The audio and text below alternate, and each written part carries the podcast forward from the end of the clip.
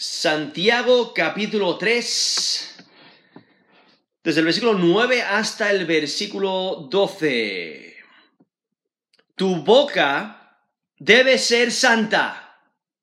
Sé constante. Tu boca debe ser santa, debe ser pura. Sé constante.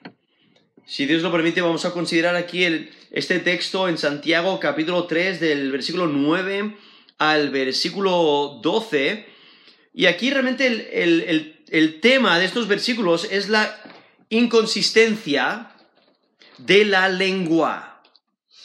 Y, es que ah, la, la lengua es aquí que nos presenta Santiago, es eh, un, miembro muy pequeño pero que tiene mucho poder, tiene mucha capacidad para dañar y por eso hay que protegerla. Y aquí en Santiago capítulo 3, en especial del versículo 3 hasta el versículo, hasta el versículo 12, vemos como constantemente nos está haciendo, eh, está presentando la alerta y nos está avisando la importancia de, de proteger nuestra lengua porque, porque, porque eh, tiene mucho control, tiene mucho, mucha, mucha capacidad para dañar. Incluso nos dice versículo 2, porque todos ofendemos muchas veces. Si alguno no ofende en palabra, este es varón perfecto, capaz también de refrenar todo el cuerpo. Resalta lo difícil que es controlar la lengua. Aunque da varias ilustraciones, da la ilustración de un freno en la boca de los caballos, también del timón que, que controla las grandes naves a pesar del, mucho viento, e incluso también menciona un pequeño, un pequeño fuego que, que, causa un gran fuego y un gran incendio en un bosque eh, y, crea un montón de destrucción. Y entonces resaltando la importancia de, guardar nuestra boca, de, de asegurarnos que hablamos lo correcto, que usamos nuestra lengua para bien. Aquí, eh, terminando esta sección de la lengua, aquí en Santiago capítulo 3, aquí en versículo 9 al versículo 12, vemos cómo ahora se refiere la inconsistencia de la lengua, que en un momento aparenta muy pura, aparenta muy, muy religiosa, pero en otro momento es exactamente lo opuesto. Ahora quizás alguna vez habéis observado a una madre que le está gritando a sus hijos. Les está gritando y les está diciendo que eh, eh, como que te calles o, que te muevas o haz esto o aquello y de repente suena el teléfono y está gritando y de repente en cuanto levanta el teléfono y, responde, responde como, hola, ¿qué tal? Hola, Sis, Sonia, ¿cómo estás? Y de repente la voz totalmente cambia. estaba en un momento de ira, de, de, eh, de griterío, de pleito, y en, y en un segundo, o sea, el cambio radical que ocurre cuando de repente contesta el teléfono, y como no quiere ofender a la persona al otro lado del teléfono, pues, pues eh, demuestra un tono muy amable, muy amigable, muy amoroso, y es un cambio total. Y Santiago está diciendo, mira, eso no debe ser así. Esa lengua inconstante, incluso aquí en Santiago menciona varias veces la, e, esa idea de, de, ser, de ser eh, inconstante, incluso la, menciona la, inconsistencia del hombre que, bueno, pues en un momento vive para Dios, en otro momento vive para el mundo. Y por eso hay que tener cuidado de guardar nuestros caminos. Incluso en Santiago 1.8 dice, el hombre de doble ánimo es inconstante en todos sus caminos. Ahora en Santiago 4, versículo 8 dice, acercaos a Dios y Él se acercará a vosotros pecadores, limpiad las manos y vosotros de doble ánimo, purificad vuestros corazones. Ahí resaltando esa inconsistencia de la fe, ¿no? El, en un momento intentar agradar a Dios, pero en otro momento intentar agradar al mundo, ¿no? Es, es constantemente cambiando de lado a lado. Y es que la inconsistencia de la lengua tiene conexión con la lengua incontrolable, que nos menciona ahí Santiago 3, versículo 8, cuando dice, pero ningún hombre puede domar la lengua, que es un mal que no puede ser refrenado, llena de veneno mortal. Es que la lengua es como un mal inestable, que no descansa, que daña. Y por ello Santiago reitera lo difícil que es controlar la lengua. Y aquí en, versículo 9 al 12 habla de, esta, de esta eh, inconstancia, donde constantemente cambia de lado a lado. Aquí en Santiago 3, versículo 9 dice, con ella, está hablando de la lengua, con ella bendecimos al Dios y Padre, y con ella maldecimos a los hombres que están hechos a la semejanza de Dios. De una misma boca proceden bendición y maldición. Hermanos míos, esto no debe ser así. ¿Acaso alguna fuente hecha por una misma abertura agua dulce y amarga? Hermanos míos, ¿puede acaso la higuera producir aceitunas o la vid higos? Así también, ninguna fuente puede dar agua salada y dulce.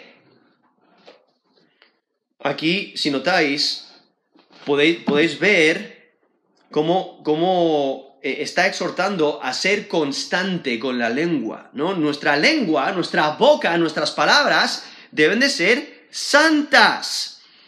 Aquí mismo eh, vemos como eh, Santiago resalta esta, este contraste. Aquí en versículo 9, cuando dice, con ella bendecimos al Dios y Padre, y con ella maldecimos a los hombres, que están hechos a la semejanza de Dios.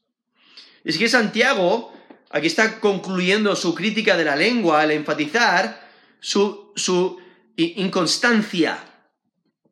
Porque en ocasiones, pues la boca es muy pura, es muy religiosa. Quizás en los cultos en la iglesia, ¿no? Quizás los domingos, cuando eh, la, iglesia se reúne y entonces, pues, wow, ¿cómo ora esa persona? ¡Wow! ¿Cómo habla? ¡Wow! Es ejemplar, qué boca más pura. Eh, ¿cómo, ¿Cómo adora a Dios?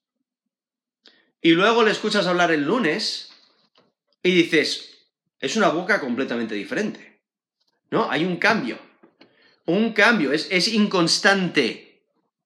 Y es que en ocasiones la boca es muy pura y religiosa, pero en otras es muy impura. Y y por eso aquí Santiago resalta como que el, hombre de doble ánimo es inconstante. Es inconstante en su fe y es inconstante en cómo habla. Por eso, como leí antes en Santiago 1.8, dice, el hombre doble, de doble ánimo es inconstante en todos sus caminos.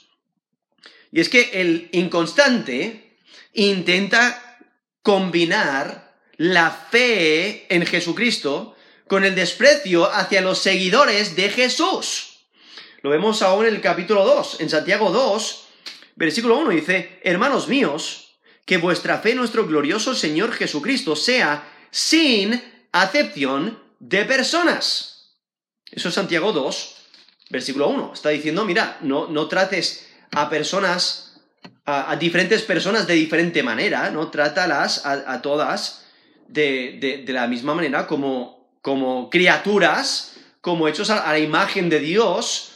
Ah, entonces, eh, no, trates a las personas diferente ah, si son de otra nacionalidad o de otro color de piel o si hablan diferente, ¿no? un lenguaje diferente o si son más altos o, más bajos, etcétera, ¿no? Eh, trata a todas las personas de la misma manera, con, con el amor de Cristo. Pero el inconstante, ¿qué es lo que hace? Pues dice que ama a Dios, pero luego trata a, su hermano en Cristo de una manera eh, despectiva, ¿no? menospreciándole. Dicen tener fe, pero sus hechos lo niegan. En Santiago 2, versículo 14 dice, hermanos míos, ¿de qué aprovechará si alguno dice que tiene fe y no tiene obras? ¿Podrá la fe salvarle? Lo que Santiago está diciendo, mira, ¿podrá esa fe, o sea, esa profesión de fe, dice, dice que tiene fe, pero no tiene ninguna clase de fruto? No se puede ver en su vida. No hay un resultado de esa fe, no, no se puede percibir esa fe en la manera en que vive, en la manera en que habla, en la manera en que, hace las cosas, en su conducta. Entonces, ¿puede esa fe salvarle? Y lo que Santiago está diciendo es no, porque la, fe debe de acompañar, perdón, las obras deben de acompañar la fe. ¿no? las obras, las buenas obras son el resultado de la fe. Primero ponemos nuestra fe y confianza en Jesús como Señor y Salvador, y luego eh, vamos a vivir esa fe y entonces vamos a demostrar buenas obras. Y, pero entonces, viendo estos inconstantes que dicen que tienen fe, pero sus hechos lo niegan. Incluso nos dice Santiago 2.20, ¿más quieres saber, hombre vano, que la fe sin obras es muerta? Eso es Santiago 2, versículo 20. Entonces, una, simple profesión de fe no es suficiente para la salvación. ¿no? Se debe de demostrar, debe de haber fruto que, que demuestre que realmente hay una nueva criatura. Y es que aquí, en Santiago 3, eh, en este texto que estamos considerando, el versículo 9 al versículo 12, ahora destaca que estos inconstantes usan la lengua de una manera inconstante. ¿no? Usan la lengua para adorar a Dios y para maldecir a los hombres que están hechos a la imagen de Dios. Y es que Santiago realmente no, puede usar un, mayor contraste. Cuando vemos que las personas usan la boca, la misma boca, para adorar a Dios, y esa misma boca para maldecir, para condenar, para rechazar, para insultar, para dañar a otros con su boca. Ahora, posiblemente Santiago está pensando en la adoración a Dios. Están en congregación y están adorando a Dios. Y en cuanto para la adoración, rápidamente se critican. Cuando para la adoración, rápidamente empiezan a murmurar. O, quizás crean pleitos. No, en un momento están adorando a Dios en congregación, en otro momento hay un pleito grande especialmente porque aquí al final del capítulo 13 podéis notar que eh, hace una, distinción entre la sabiduría celestial y la sabiduría eh, diabólica o la sabiduría del mundo, porque nos dice en Santiago 3.13, eh, dice, ¿quién es sabio entendido entre vosotros? Muestre por la buena conducta sus obras en sabia mansedumbre pero, si tenéis celos amargos y contención en vuestro corazón, no os jactéis ni mintáis contra la verdad, porque esta sabiduría no es la que desciende de lo alto, sino terrenal, animal, diabólica. Porque donde hay celos y contención, allí hay perturbación y toda obra perversa. Pero la sabiduría que es de lo alto es primeramente pura, después pacífica, amable, benigna, llena de misericordia y de buenos frutos, sin incertidumbre ni hipocresía. Y el fruto de justicia se siembra en paz para aquellos que hacen la paz. Capítulo 4, versículo 1. ¿De dónde vienen las guerras y los pleitos entre vosotros? ¿No es de vuestras pasiones las cuales combaten en vuestros miembros?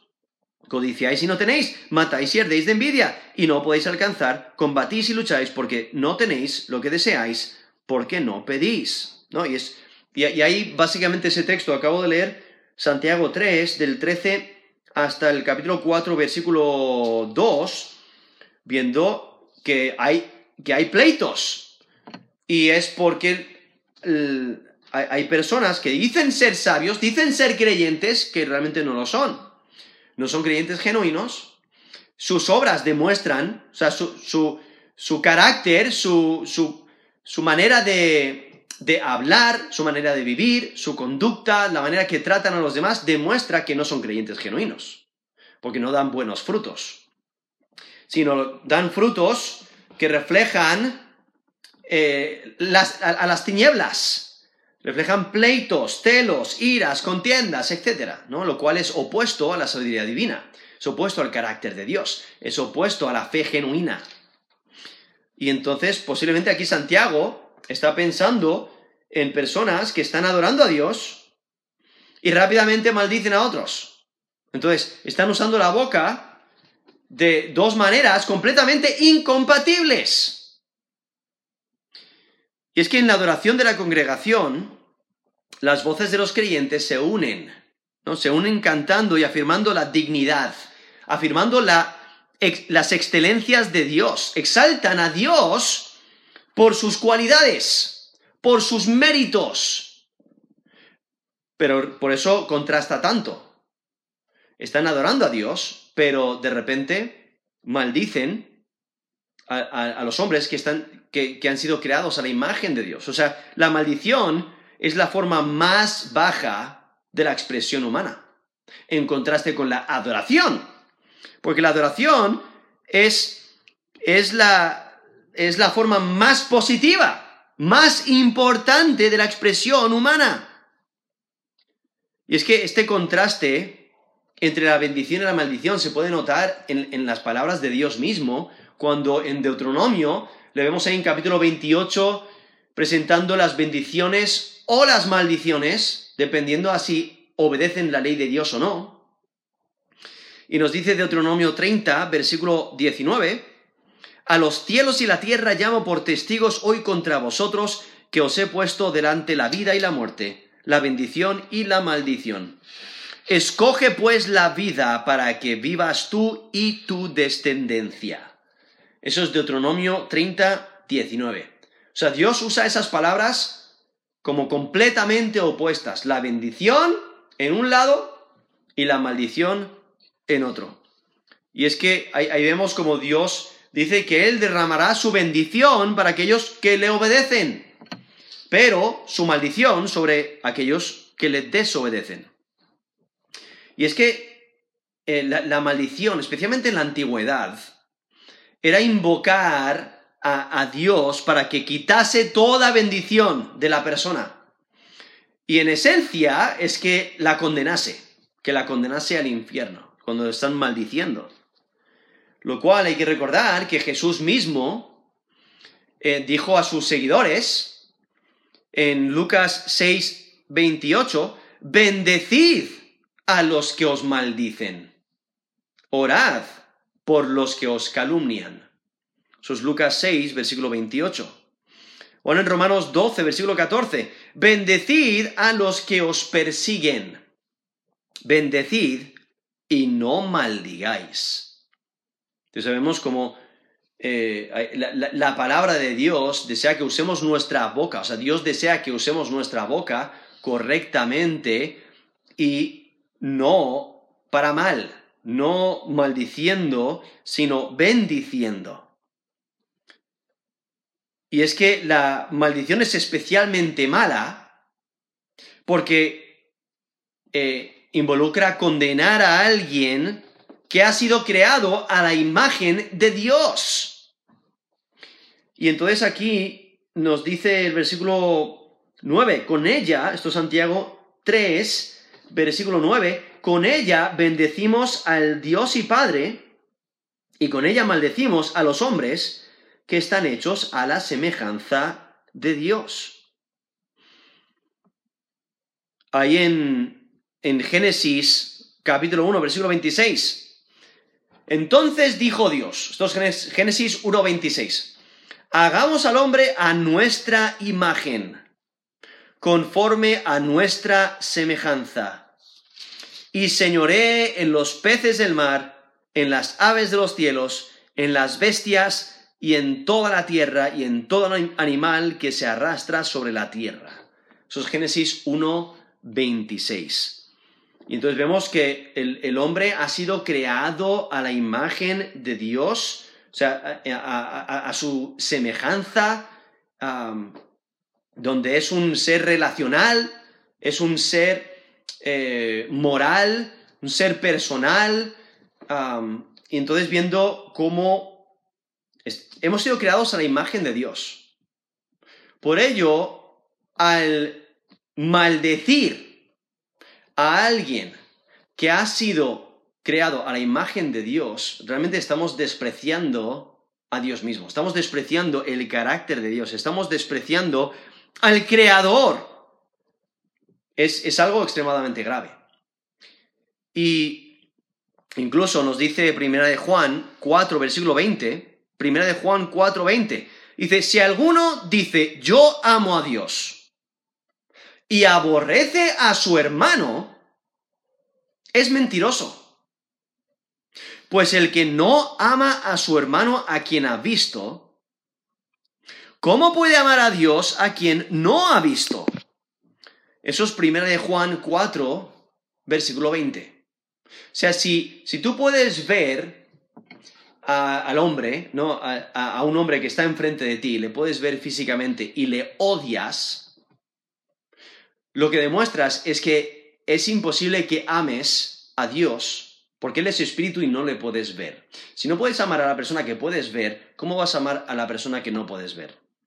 Por ahí 1 Juan 4, versículo 20, dice, mira, si, si no amas a tu hermano, si no amas a tu compañero, si no reflejas el amor de, Cristo hacia, hacia, otros, si no amas a tu prójimo como a ti mismo, realmente eh, eh, tu afirmación de que amas a Dios es, una mentira. Y por ello vemos la, la gravedad de insultar a otra persona, de maldecir a otra persona, de hablar mal de otra persona es que el creyente debe de hablar lo que edifica. Incluso nos dice Efesios 4:29, ninguna palabra corrompida salga de vuestra boca, sino la que sea buena para la necesaria edificación a fin de dar gracia a los oyentes.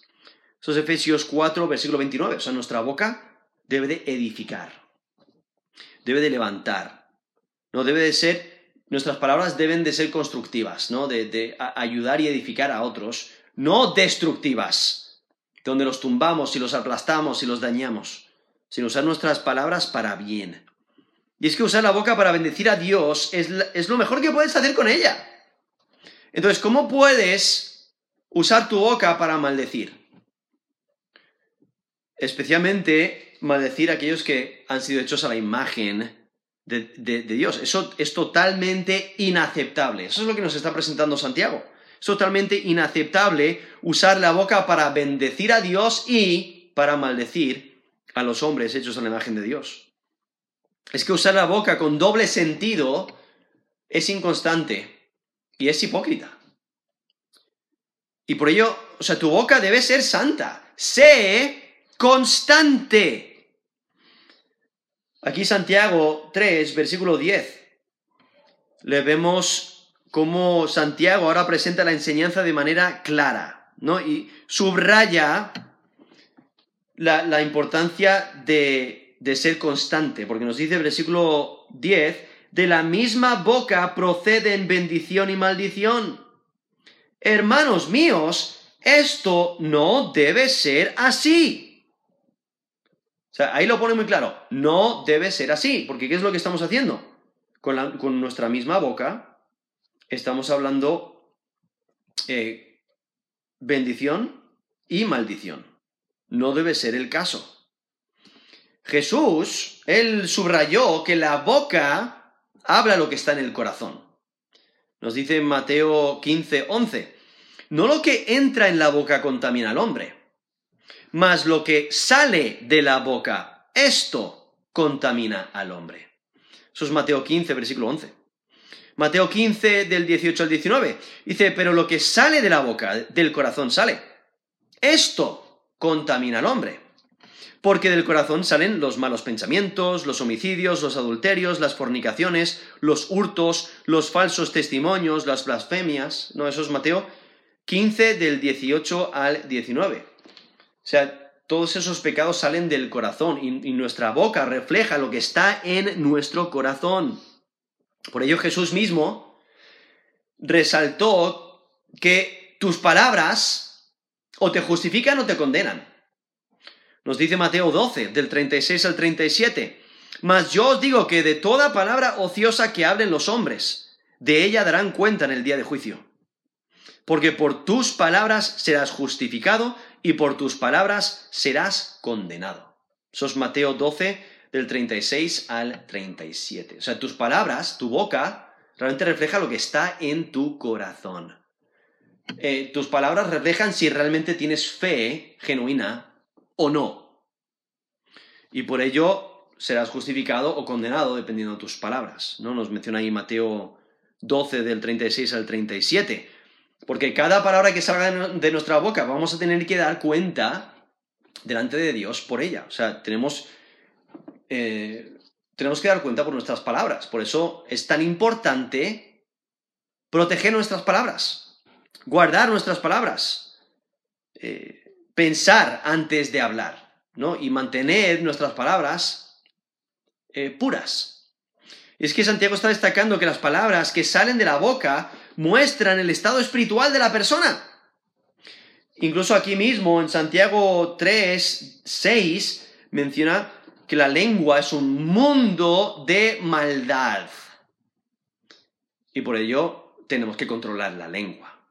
Y por eso resalta lo difícil que es controlar la lengua y aquel que, que persiste y busca controlar la lengua y busca la ayuda de, Dios y constantemente evalúa sus palabras, pues va creciendo espiritualmente y va madurando en la fe. Y a eso, eso se refiere cuando dice en versículo 2, porque todos ofendemos muchas veces. Si alguno no ofende en palabra, este es varón perfecto, capaz también de refrenar todo el cuerpo.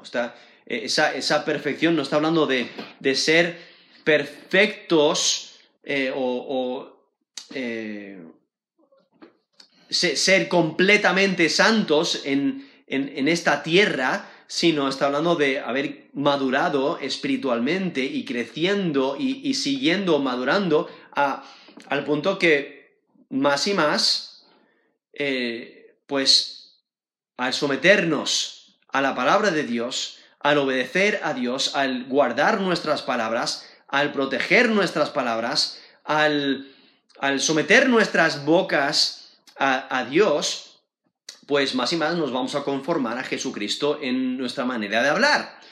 Y por ello, menos vamos a pecar, eh, menos vamos a pecar con nuestra boca. Y por eso aquí dice, eh, si alguno no ofende en palabra, este es varón perfecto, ¿no? entonces, madurando espiritualmente, creciendo y demuestra madurez espiritual al, guardar nuestra boca, pero viendo la importancia de, de protegernos de una, una boca impura. Es que es posible tener una boca inconstante, pero no debe ser así. Por eso ahí mismo en versículo 10 dice, esto, la última frase del versículo 10, dice, hermanos míos, esto no debe ser así. Porque el creyente no debe de usar su boca para mal. Porque un creyente genuino, lo que ha sido transformado por el Espíritu de Dios, debe de manifestar su integridad, su pureza de corazón, aún por medio de sus palabras, hablando lo que es recto. Y entonces, ahora Santiago en versículo 11 y versículo 12 presenta varias ilustraciones para demostrar que la pureza de corazón es incompatible con palabras inconstantes e impuras. Porque aquí nos dice el versículo 11, ¿acaso alguna fuente hecha por una misma abertura, agua dulce y amarga? Hermanos míos, ¿puede acaso la higuera producir aceitunas o la vid higos? Así también ninguna fuente puede dar agua salada y dulce. Aquí podéis notar, aquí en Santiago 3, del 11 al 12, eh, podéis notar cómo ilustra este punto de que, eh, o sea, la naturaleza no es inconstante. Una fuente, cuando vas a, cuando vas a una fuente que es salada, eh, pues, pues no esperes sacar agua dulce. Si vas a un manantial dulce, no esperes sacar agua salada.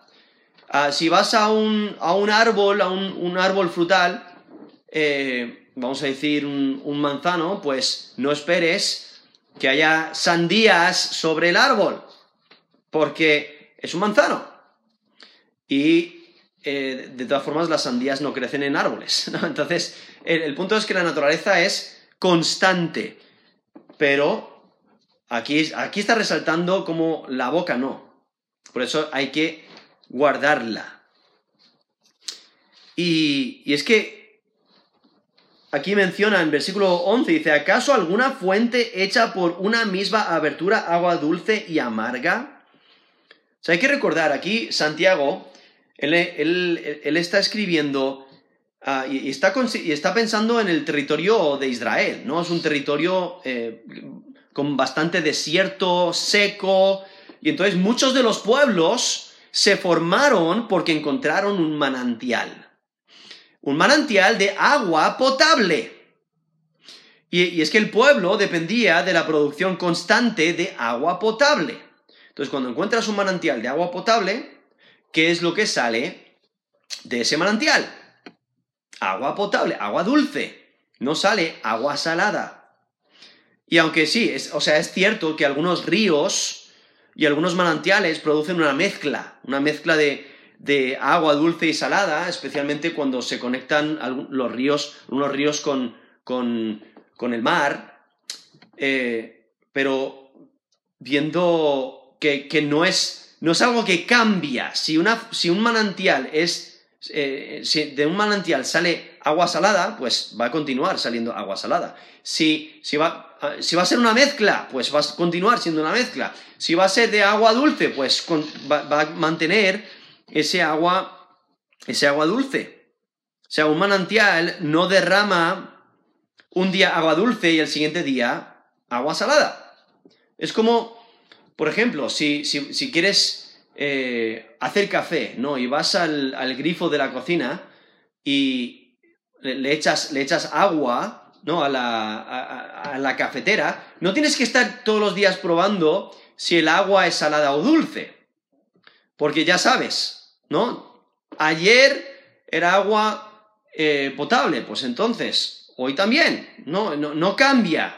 No tienes que constantemente estar probando a ver si es, oh, es que hoy no podemos hacer café porque ha salido agua salada. O mañana es dulce. Eh, eh, no, el, punto es que no cambia. Ah, ese es el punto que Santiago está, dando. ¿no? Santiago resalta que es impensable que una boca que adora a Dios en un momento maldiga al hombre en otro momento. Es algo que, no debe de ocurrir. Es, es inconstante. Porque un manantial de agua no puede echar dos clases diferentes de agua en diferentes momentos. Una fuente o ayuda a la vida o destruye, o es potable o no lo es.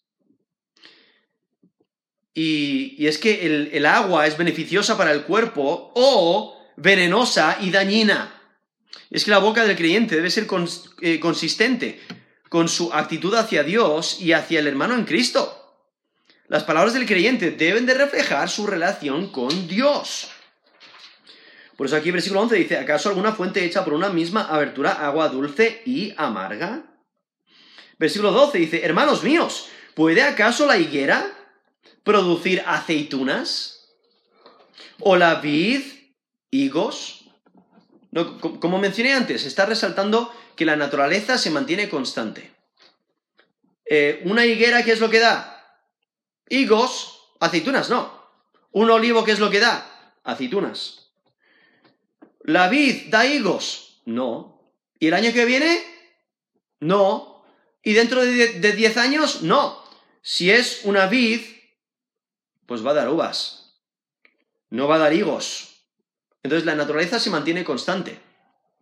Nuestra boca debería, o sea, debemos de esforzarnos para mantenerla constante. Pero por eso Santiago eh, está, nos está exhortando aquí en, en, en Santiago capítulo 3 del, versículo 1 hasta el versículo 12 está, nos está exhortando a controlar y a disciplinar nuestra lengua, a asegurarnos que adoramos a Dios, le agradamos a Él y le servimos en todo momento con nuestra boca. Que no cambiemos, que no, que no seamos inconstantes, donde en un momento le estamos adorando y en otro momento estamos maldiciendo a nuestro prójimo. Y por ello, aquí menciona eh, eh, estos, estos árboles. ¿no? Un, árbol solo puede producir el fruto de acuerdo a su naturaleza. Un árbol frutal no puede dar diferentes clases de fruto. ¿no? Si, si te compras un limonero, pues eh, en, el, el tiempo de la cosecha vas a recibir limones. Entonces, e, es esa idea. Eh, y, aquí lo aplica a la boca, diciendo que, mira, nuestra boca no debe ser inconstante. debemos de dar fruto de nuestra fe. Incluso Jesús mismo dice en Mateo 7, del 16 al 18, por sus frutos los conoceréis. ¿Acaso se recogen uvas de los espinos o higos de los abrojos? Así todo buen árbol da buenos frutos, pero el árbol malo da frutos malos. No puede el buen árbol dar malos frutos, ni el árbol malo dar frutos buenos. Eso es Mateo 7, del 16 al 18, donde Jesús mismo está aplicando ese, ese mismo principio, ¿no? O sea, el, el bueno, o sea, el, que, el, el que ha puesto su fe y confianza en Jesús como Señor y Salvador, el que realmente tiene fe genuina, va a reflejar el fruto de esa fe genuina. Se va a demostrar. Nos dice Mateo 12, 33. O haced el árbol bueno y su fruto bueno, o haced el árbol malo y su fruto malo porque por el fruto se conoce el árbol. Eso es Mateo 12, 33. O sea, ¿cómo se conoce a una persona que, realmente es, eh, ha creído en Jesús como Señor y Salvador? ¿Tiene fe genuina? Bueno, eh, aquí Santiago resalta que las obras que va a producir van a ser, van a ser obras que demuestran esa fe. Y, en, este texto que estamos considerando, la boca misma va a producir buenos frutos. Y es que el punto es claro, o sea, las cosas malas no producen cosas buenas. Una persona que no está bien con Dios no puede hablar lo puro, no puede hablar lo provechoso de manera constante. Sí, quizás eh, de momento a momento, pero no de manera constante, porque lo que sale de su boca es lo que tiene en el corazón.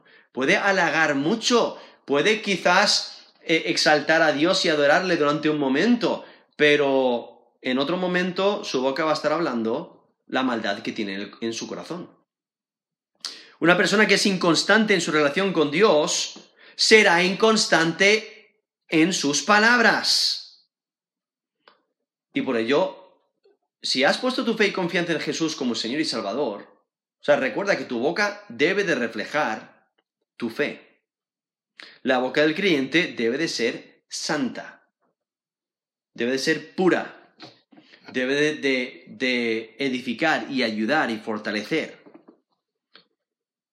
Por ello, el creyente no debe de participar en chismes, no debe de hablar cosas que no edifican, no debe de hablar lo malo, ni, ni, ni, ni, eh, contar chistes verdes, no decir palabras cuando las cosas... Eh, no, no, decir palabrotas cuando las cosas no le salen bien. No, no participar en, en palabras duras o, o acusaciones, críticas, insultos. No atacar verbalmente, no hablar con arrogancia, no manipular, no engañar, no murmurar, no amenazar, etcétera. O sea, la boca del creyente debe de ser santa. Debe ser constantemente santa. Y es que tu boca debe de ser santa. Por eso aquí dice, en la última frase del versículo 12, así también ninguna fuente puede dar agua salada y dulce. No hay, otra vez, ahí ilustrando ese, ese mismo punto. Porque aquí Santiago está diciendo, mira, tu boca debe de ser constante. Debe ser constante en adoración a Dios y en hablar lo que es bueno. Reflejar el fruto de la fe genuina. ¿Y qué clase, qué clase de, de, fruto, qué clase de fruto da esa fe genuina? Pues en, en Gálatas 5, del 22 al 23, dice más, el fruto del Espíritu es amor, gozo, paz, paciencia, benignidad, bondad, fe, mansedumbre, templanza contra tales cosas no hay ley. Esos Gálatas 5 del 22 al 23, donde nos describe el fruto del Espíritu. O sea, si has puesto tu fe y confianza en Jesús como Señor y Salvador, el Espíritu Santo mora dentro de ti y el fruto del Espíritu, eh, vemos la descripción aquí, ¿no? que reflejas amor, reflejas gozo, paz, paciencia, benignidad, bondad, fe, mansedumbre y templanza. Y tu boca también lo refleja. Entonces, si, tu boca refleja exactamente lo opuesto a esas características, entonces tu boca no está reflejando una fe genuina. Y entonces tienes que evaluar tu corazón, evaluar si realmente has puesto tu fe y confianza en Jesús como Señor y Salvador. Entonces, tu boca debe de ser santa. Sé constante. Sé constante, hablando lo que es puro. Vamos a terminar en, oración.